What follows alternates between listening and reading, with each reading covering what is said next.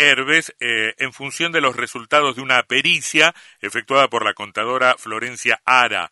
Eh, por parte del Superior Tribunal de Justicia que, dijo el profesional, no había em, arrojado un resultado incriminante. Eh, esta es la tercera pericia, o por lo menos informe sobre el patrimonio de Herbes, que consta en el expediente. No se sabe aún si la Fiscalía va a apelar la decisión adoptada este mediodía por el juez Rull. En este caso no fue por prescripción, por fallo COSI ni demás. No, ¿eh? nada que ver. Bueno, es una buena noticia entonces para el gobierno, porque obviamente que un funcionario eh, que está actualmente en el Ministerio de Economía eh, debe salir limpio de esta serie de procesos en, los cuales se lo investiga. saludos al oyente Néstor, que se está incorporando o reincorporando hoy como oyente al programa. Dice, al fin los pude sintonizar en mi vieja analógica. Ajá. ¿eh? Porque ese era un fiel oyente de la otra radio. Muy bien, ¿eh? muy bien. Muy crítico siempre con usted, este Néstor. Debe ser, debe ser peronista. Puede ser, quizás un poquito. Dice igual. Eh, Pero tiene remedio. Sí, se, cura. con el tiempo Escuchándolo se mucho a usted, uno se cura.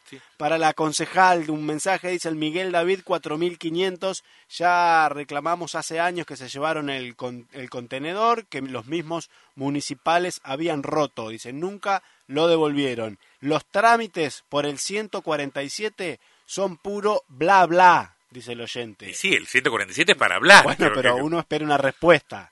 ¿eh? Yo esperé también en vano hace poco una recolección de ramas por el 147, nunca llegó, las tuve que, me tuve que encargar yo solito. Ahora le va a echar la culpa a Savioni también. No, no, digo, todo lo que pasa en la ciudad, la culpa es de Savioni. Cuando funcionan bien las cosas se dicen, cuando funcionan mal también. Ahora mm. el 147 anda más o menos. ¿eh? Mm. Disculpas por las pálidas, pero vuelvo a escucharlos en esta nueva radio. Salud, nos dice el oyente Néstor.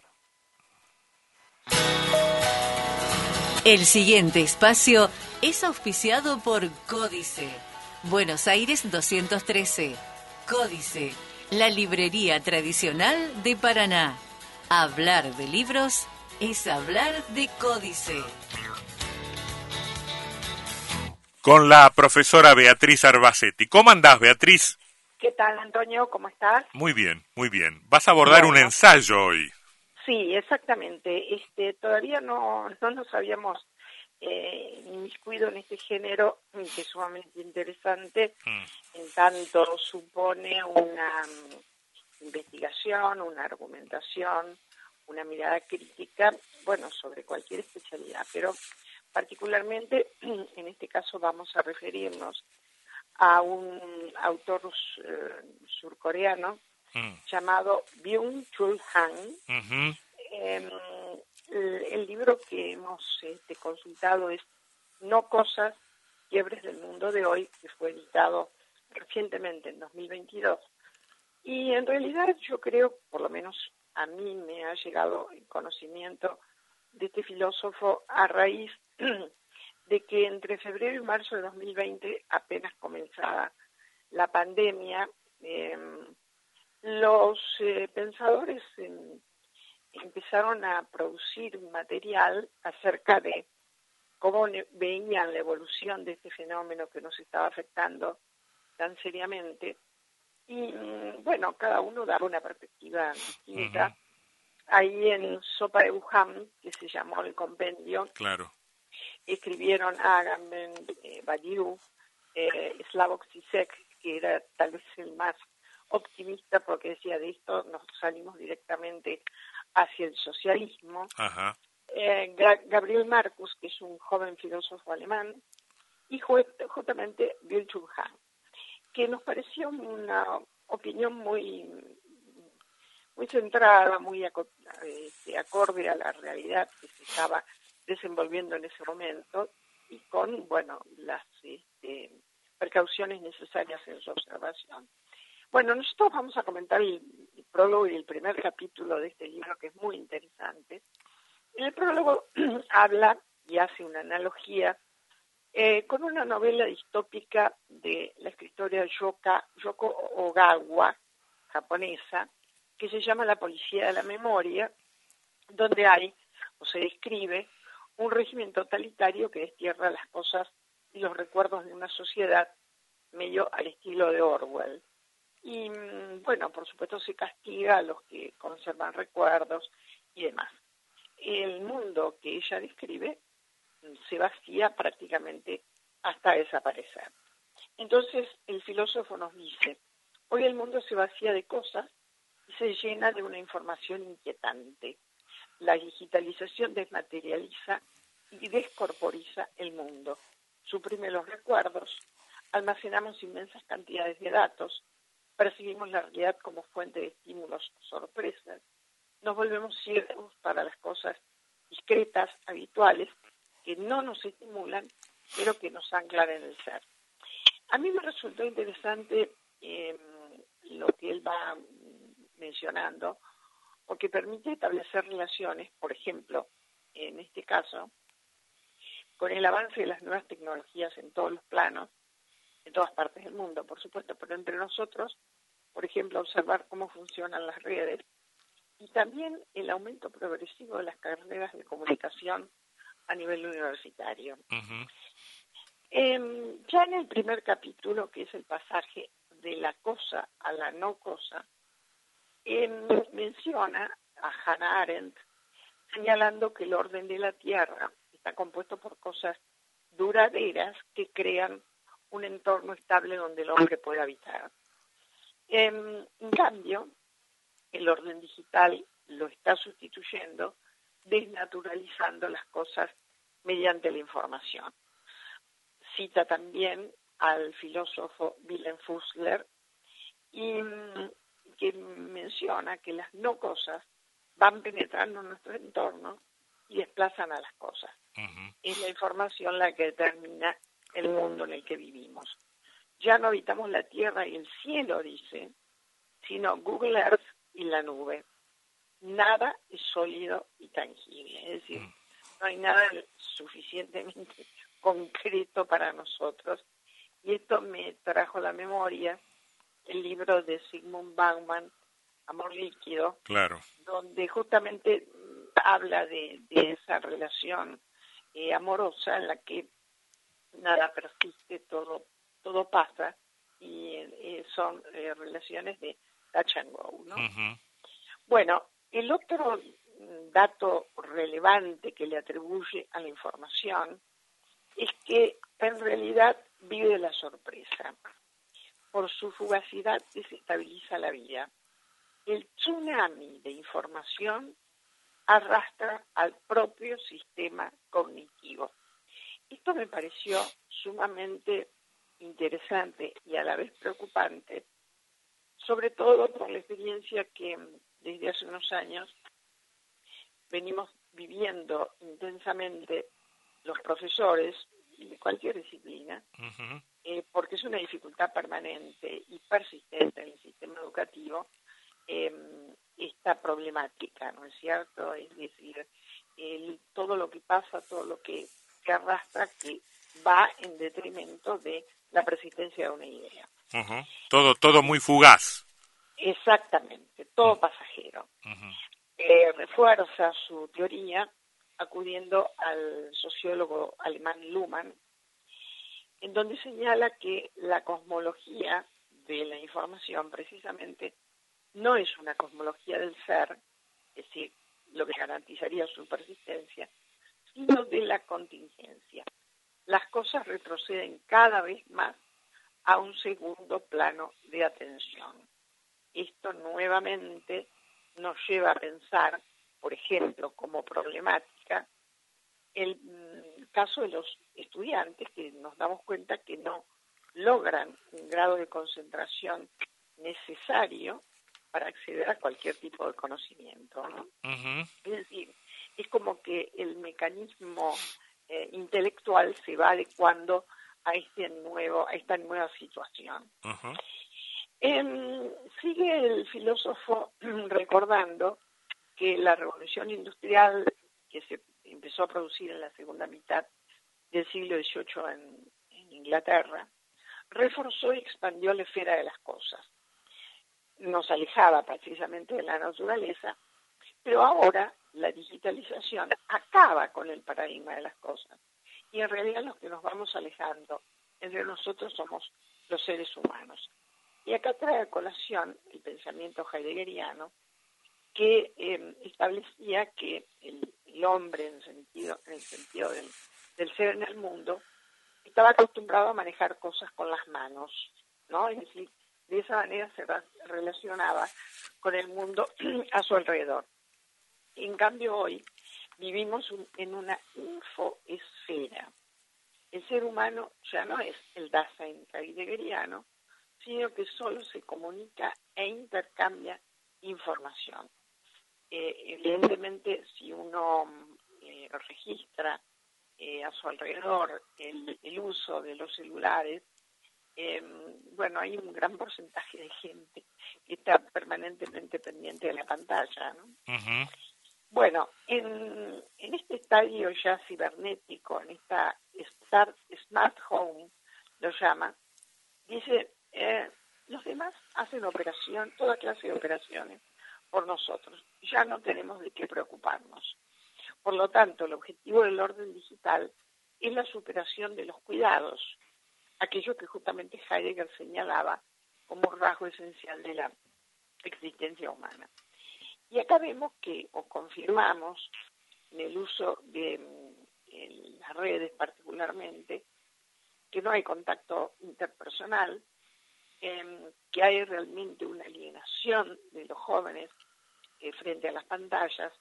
Y esto a mí como docente del área de, de lengua siempre me preocupó la progresiva reducción del vocabulario y el universo lingüístico de una lengua como la nuestra, que tiene más de 2.000 palabras, y más o menos las estadísticas establecen que eh, los jóvenes suelen manejarse con no mucho más de 500, ¿no? Y es mm. una cosa realmente grave. Sí, em, eh, me, encanta que te, que te preocupe porque yo eh, en general veo que, que estos retrocesos eh, son en el momento de las evaluaciones y las miradas críticas compensados con las supuestas ventajas y aportes de, de las pantallas. Sí, se pierde por un lado, pero se recupera por el otro.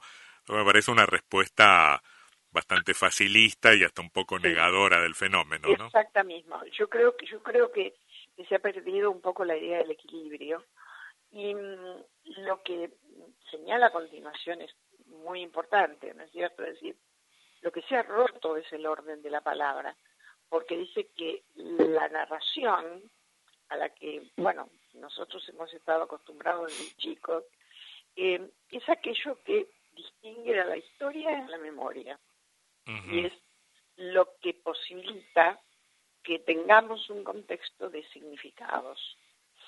Pero en cambio, el orden numérico digital carece de historia de memoria y por lo tanto fragmenta la vida, ¿eh? es también otro problema serio. Déjame que diga lo, que viene después. Dice, la infoesfera nos ayuda a tener más libertad, pero nos somete a una vigilancia y un control crecientes. Google presenta la futura smartphone, eh, Smart Home en red como una orquesta electrónica. Su usuario es un director de orquesta pero los autores de esta utopía digital describen en realidad una prisión inteligente.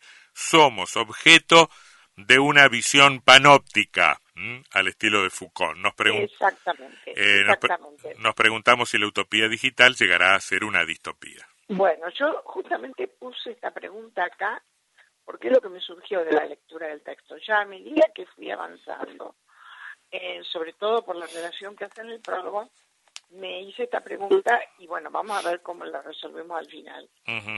Bueno, el mundo así tal como se presenta, controlado por los algoritmos, el hombre va perdiendo su capacidad de obrar por sí mismo, es decir, su autonomía se ve comprometida.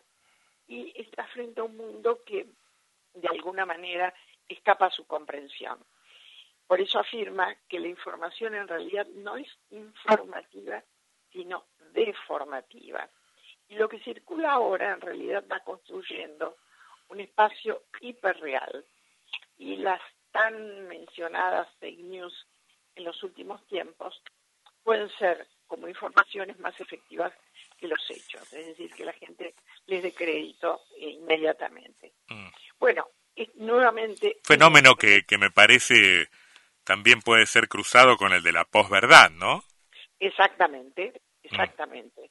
Y bueno, él va, a hablar de otra palabra que es la poshistoria, ¿no? Bueno, retorna a mm, lo que sostenían Arendt y Heidegger, es decir, la permanencia y la duración de las cosas, no solo las del mundo, sino sobre todo la verdad que estabiliza la vida humana. Dice, en contraste con la información, la verdad posee la firmeza del ser, la duración y la constancia la distinguen, opone resistencia a toda modificación o manipulación.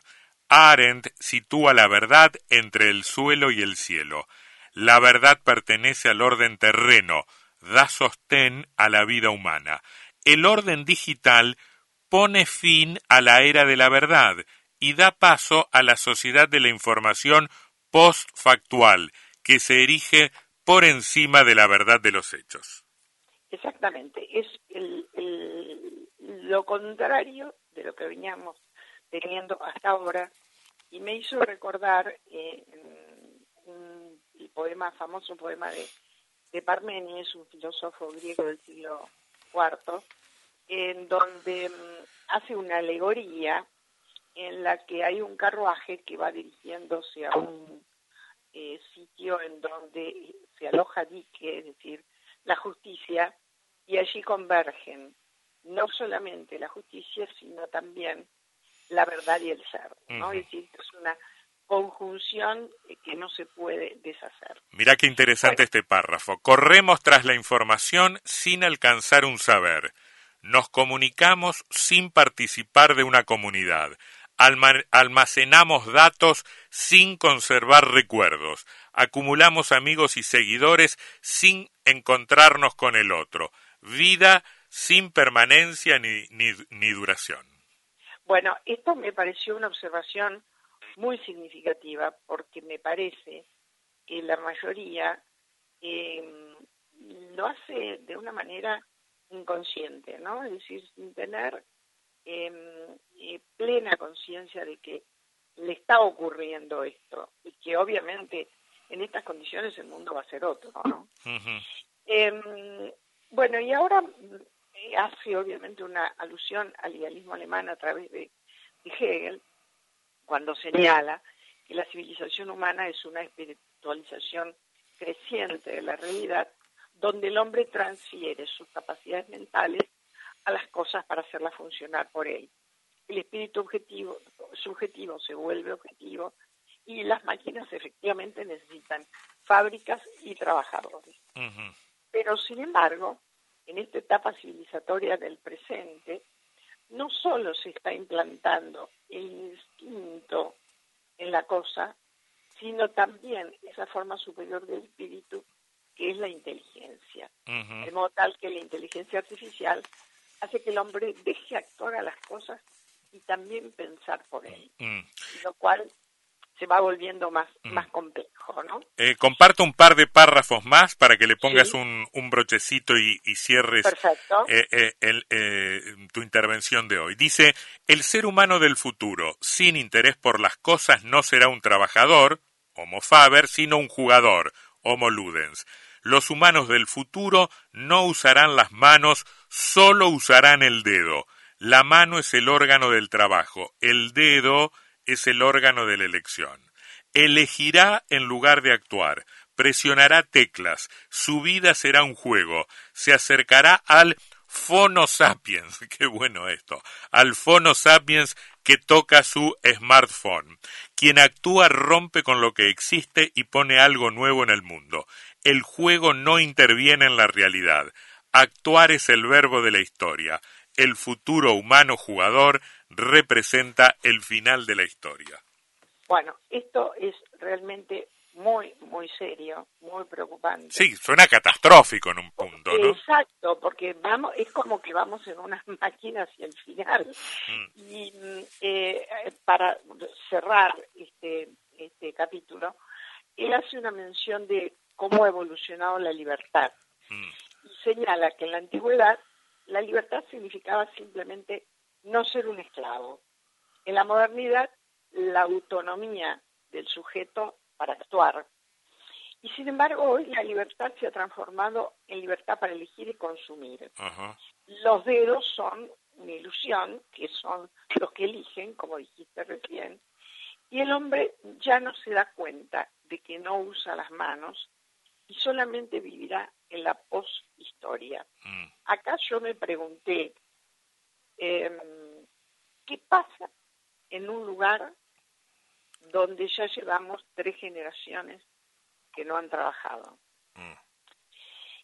Finalmente, eh, mm, redondea la, el inicio señalando que la dominación perfecta es donde todos los humanos jueguen. Entonces, concluyo que la utopía inicial devino realmente en una distopía. Y para mm, clausurar este pensamiento inicial, eh, alude nuevamente a un autor clásico, un poeta juvenal, que hablaba del panem et circenses, es decir, el pan y circo para la sociedad romana que llegó a un momento en donde ya el grado de descomposición era tan grande que no había ningún margen para la acción política, es decir, para la construcción social. Mm. Y él dice que la versión moderna de, esto que señalaba Juvenal en la antigüedad es la renta básica y el, juegos de ordenador. Mm. Yo haría mutatis mutandis una mención de que la renta básica sería entre nosotros los planes y los juegos de ordenador podrían ser los celulares, que lo más difundido, ¿no es cierto? Sería la, la, analogía contemporánea. Ahora, el, lo que nos está señalando de una manera muy evidente que la poshistoria no tiene registro humano, lo cual significa una involución absoluta y que desde el punto de vista humano no tener la posibilidad de actuar políticamente eh, nos está dando cuenta del grado de, mm. deshumanización que estamos alcanzando. Claro. Bueno, es otra, es, otra forma de explicar lo que vos decías recién, digamos, no, no vamos hacia niveles crecientes de libertad, sino que la libertad de la modernidad deriva en esa claro claro claro este es, es tremendo es provocador y, y fascinante a la vez no muy interesante porque te permite relacionar muchas cosas que nos están aconteciendo en el mundo moderno mm. y además es sumamente claro para explicarlo. Así que bueno, yo recomendaría la lectura, no es un libro muy largo. Estamos hablando de No cosas, quiebres del mundo de hoy, de Byun Chuin, eh, Chul Han, este, coreano él, nacido en Seúl en 1900 59. Beatriz, muchísimas gracias. ¿eh? No, al contrario, Antonio. Hasta luego. Chau, chau. Este espacio fue auspiciado por Códice, Buenos Aires 213. Códice, la librería tradicional de Paraná. Hablar de libros es hablar de Códice. Ochman y Jung Abogados más de 20 años asesorando empresas en asuntos laborales